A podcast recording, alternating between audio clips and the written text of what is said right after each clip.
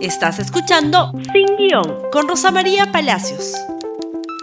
Muy buenos días y bienvenidos nuevamente a Sin Guión con las noticias sobre la moción de vacancia admitida a trámite. Ojo, es más complicado que decir, decir simplemente se va a vacar al presidente Castillo. No.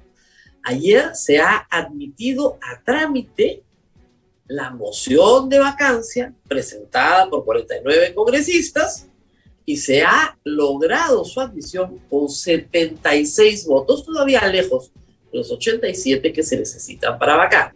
Esta es la noticia tal como la publicó ayer la República. Congreso aprobó admitir el debate a debate moción de vacancia contra Pedro Castillo.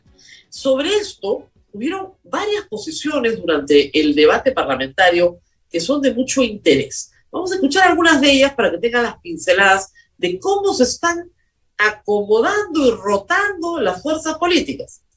Lo más interesante probablemente viene de la mano de Acción Popular. Este es el congresista Vergara al momento de su intervención.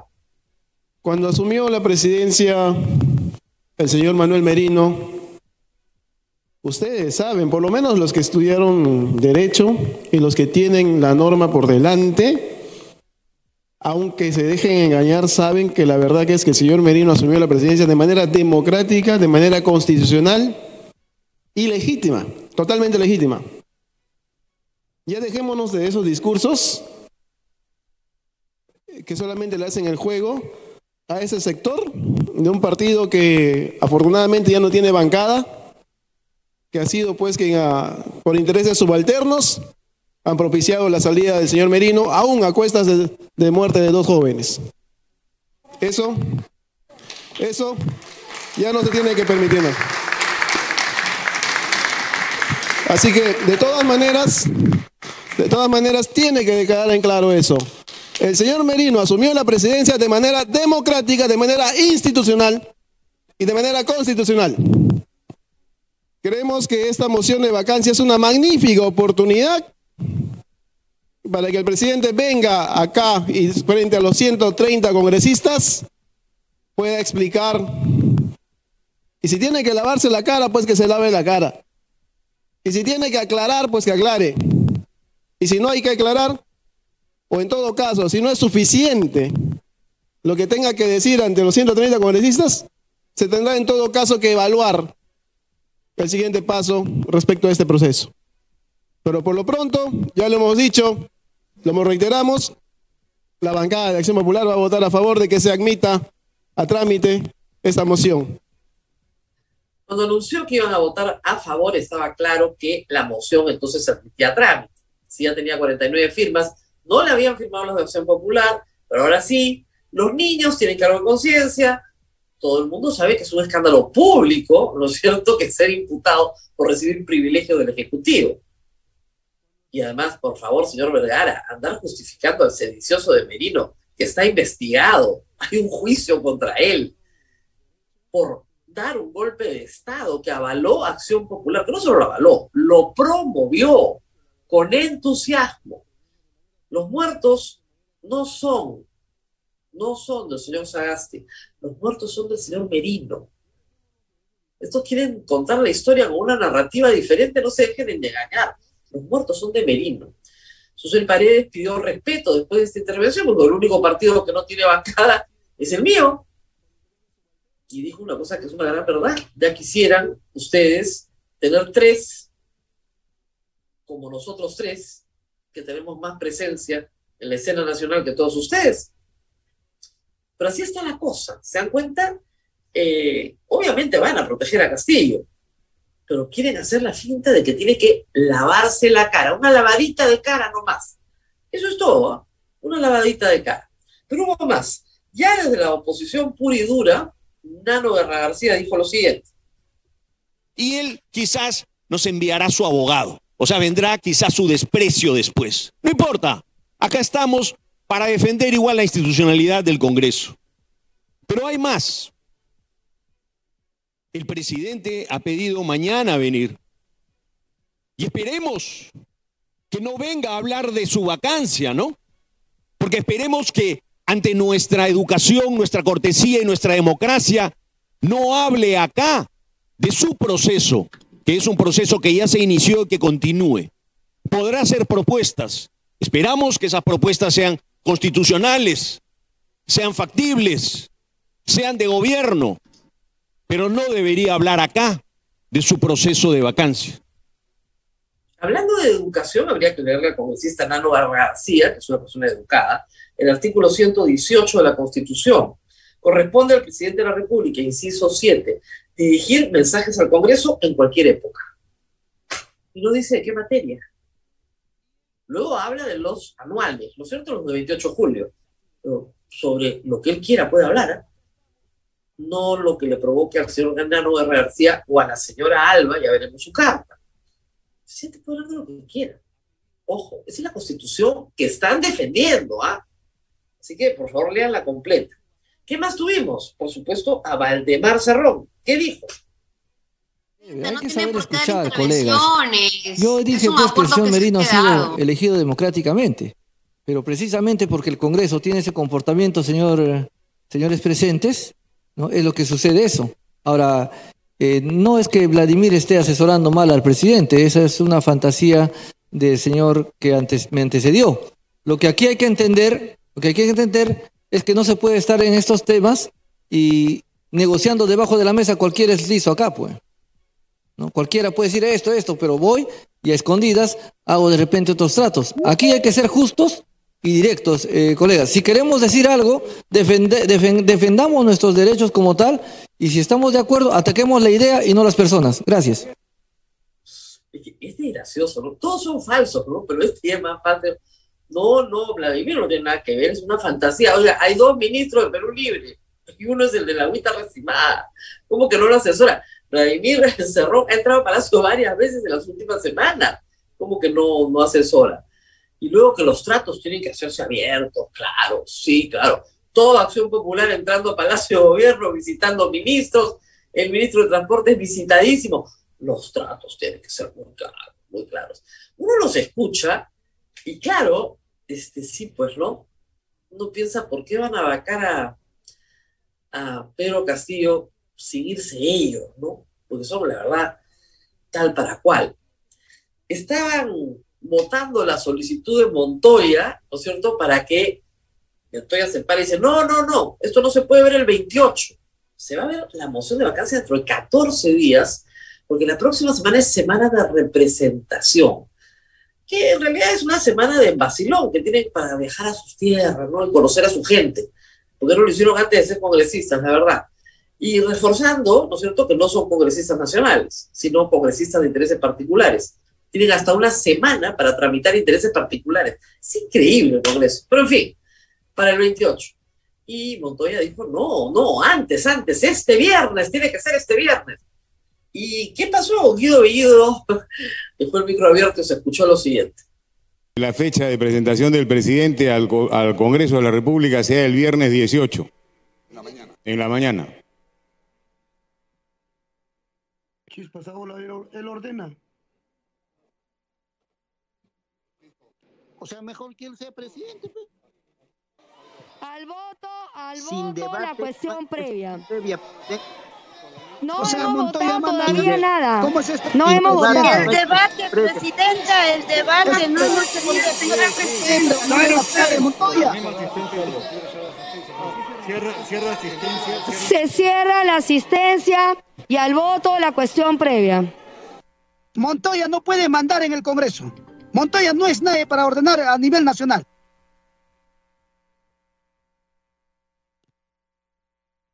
Y que se respete, señora presidenta, lo que usted ha planteado. Se suspende la sesión y se convoca Junta de Portavoces. Perdió Montoya, pero en realidad al presidente le convenía mucho más que se viera este viernes. ¿ah?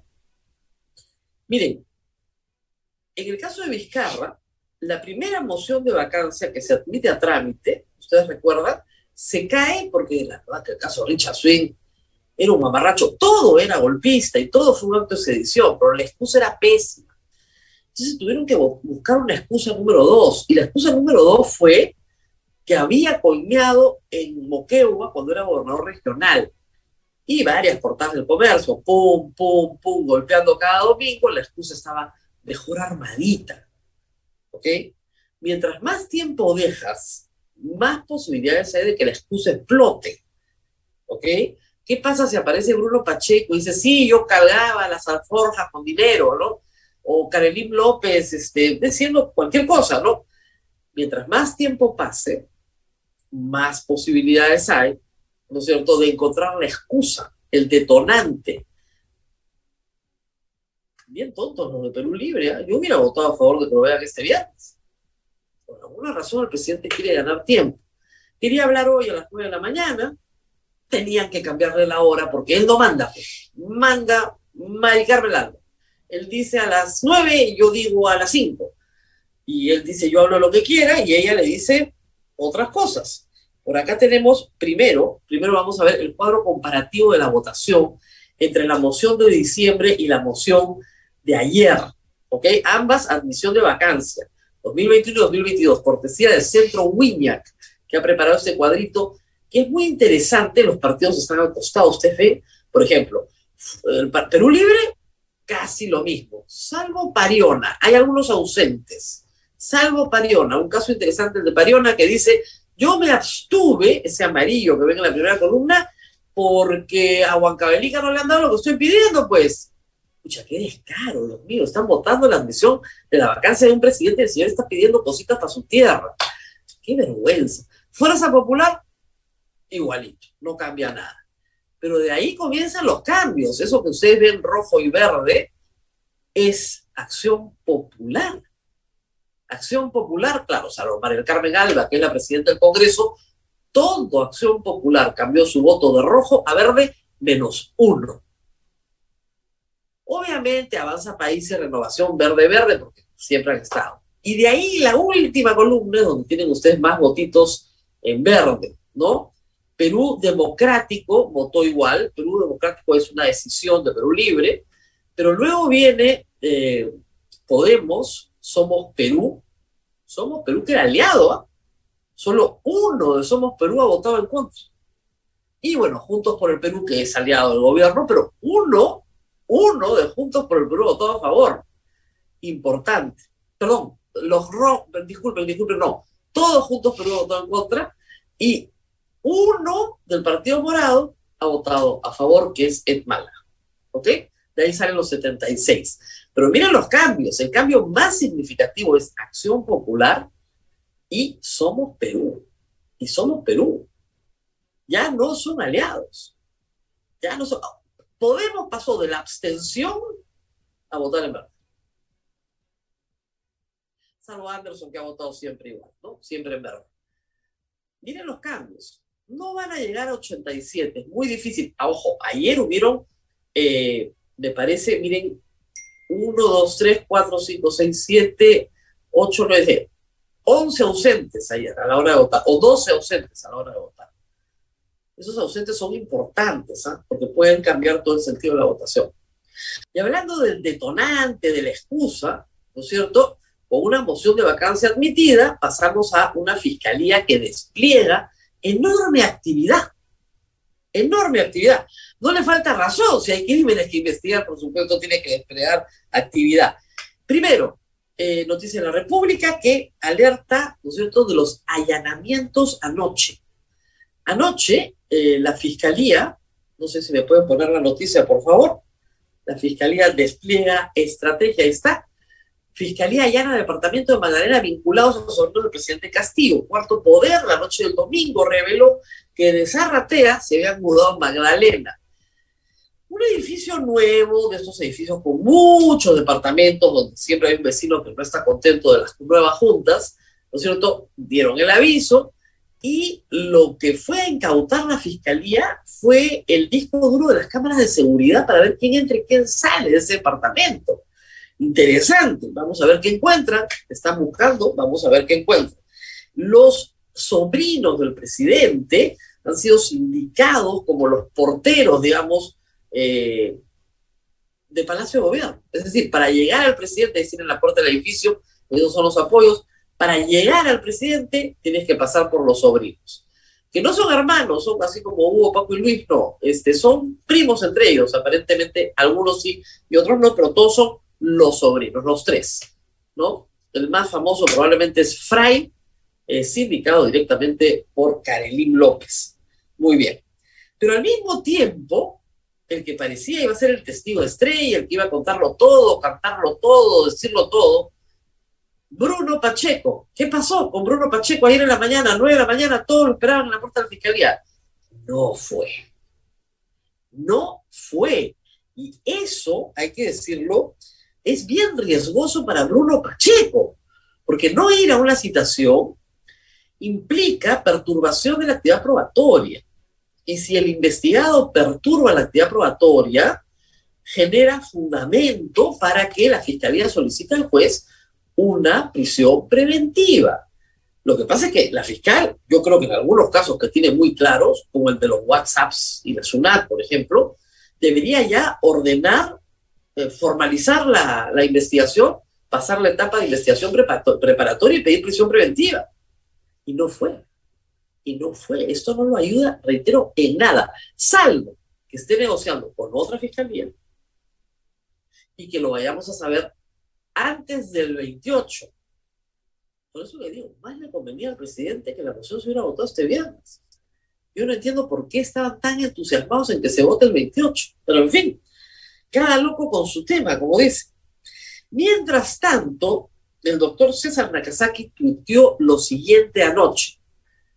Es un poquito críptico porque no le entra, por supuesto. Recibo carta de rectificación de ZB, Samir Villaverde. KL, Carolín López, mensaje desde entorno legal del gobierno, se le pide retractación, denuncias, o sea, denunciar a fiscales de lavado y dejar a su defensor. Es decir, le han pedido que denuncie a la fiscal Taquire, al fiscal Vela, y que deje de contratar como abogado a César Nakazaki. Eso es lo que dice el mensaje de César Nakazaki. Bruno Pacheco envía un aviso, no se presenta a declarar, y presidente irá mañana al Congreso. El río suena fuerte, dice Nakazaki. Claro que suena fuerte. Pero lo que ha dicho Carolín López es esto. En el entorno legal del gobierno, una persona vinculada o cercana a Aníbal Torres ha venido por su encargo a pedirme que me retracte a pedirme que denuncie a los fiscales y a pedirme que abandone la defensa de César Nakazaki. La respuesta de Aníbal Torres se ha dado esta mañana también vía Twitter. Y miren ustedes lo que pone. Bien, bien molesto está, ¿no? La basofia de golpistas no sabe qué inventar para justificar la vacancia. No conozco a Carolín López. Nadie ha dicho que la conozco, ella tampoco lo ha dicho.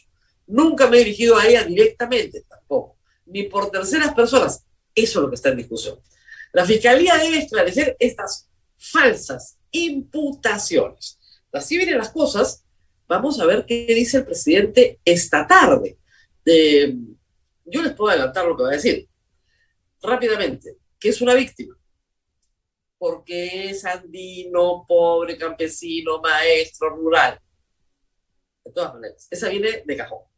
Dos, que hay una conspiración golpista de los derechos, de la derecha, eh, coludida con los malditos medios de comunicación limeños que lo odian y lo detestan. Víctima, víctima, víctima. Que es inocente, que no ha cometido ningún delito y que quiere trabajar de la mano de todos los congresistas para sacar adelante el país. No es muy difícil adivinar, ¿no? Yo no creo, sinceramente, que diga, señores, señores congresistas, país entero que me escucha, es evidente que no estoy capacitado para ser presidente de la República, por lo tanto, le pido a ustedes considerar la posibilidad de adelantar elecciones y irnos todos. Eso no va a ocurrir. Se lo han pedido en todos los tonos, ¿eh? pero eso no va a ocurrir. Seamos sensatos, eso no va a ocurrir. Muy bien, nos tenemos que despedir, pero eh, este programa es muy corto muy, muy corto para hacer el homenaje que merece Bernardo Roca Rey, que acaba de morir esta mañana, luego de una enfermedad muy dura, muy dura para él y para su familia. Pero quiero que sepan que se ha ido una persona que hizo muchísimo por el periodismo peruano, pero muchísimo. Y por otras cosas también, por la gastronomía, por los insumos nativos, por el pisco, y por darnos oportunidades extraordinarias a una serie de jóvenes que sabíamos poco nada de periodismo. Las oportunidades más grandes de mi vida me las dio. Y estoy francamente muy, muy, muy triste por su partida. Reitero, este programa no alcanza para contarles todas las cosas buenas que hizo por nosotros. Un extraordinario defensor, de la libertad de prensa y un extraordinario defensor de los periodistas que trabajaban en la empresa de su familia y a los que defendió contra su familia, a pesar de todo. Lo vamos a recontra extrañar. Tengo que despedir. Y ahora sí, nos tenemos que despedir. Compartan este programa en Facebook, en Twitter, en Instagram, en YouTube. Y nos vemos nuevamente el día de mañana. Hasta pronto. Gracias por escuchar Sin Guión con Rosa María Palacios. Suscríbete para que disfrutes más contenidos.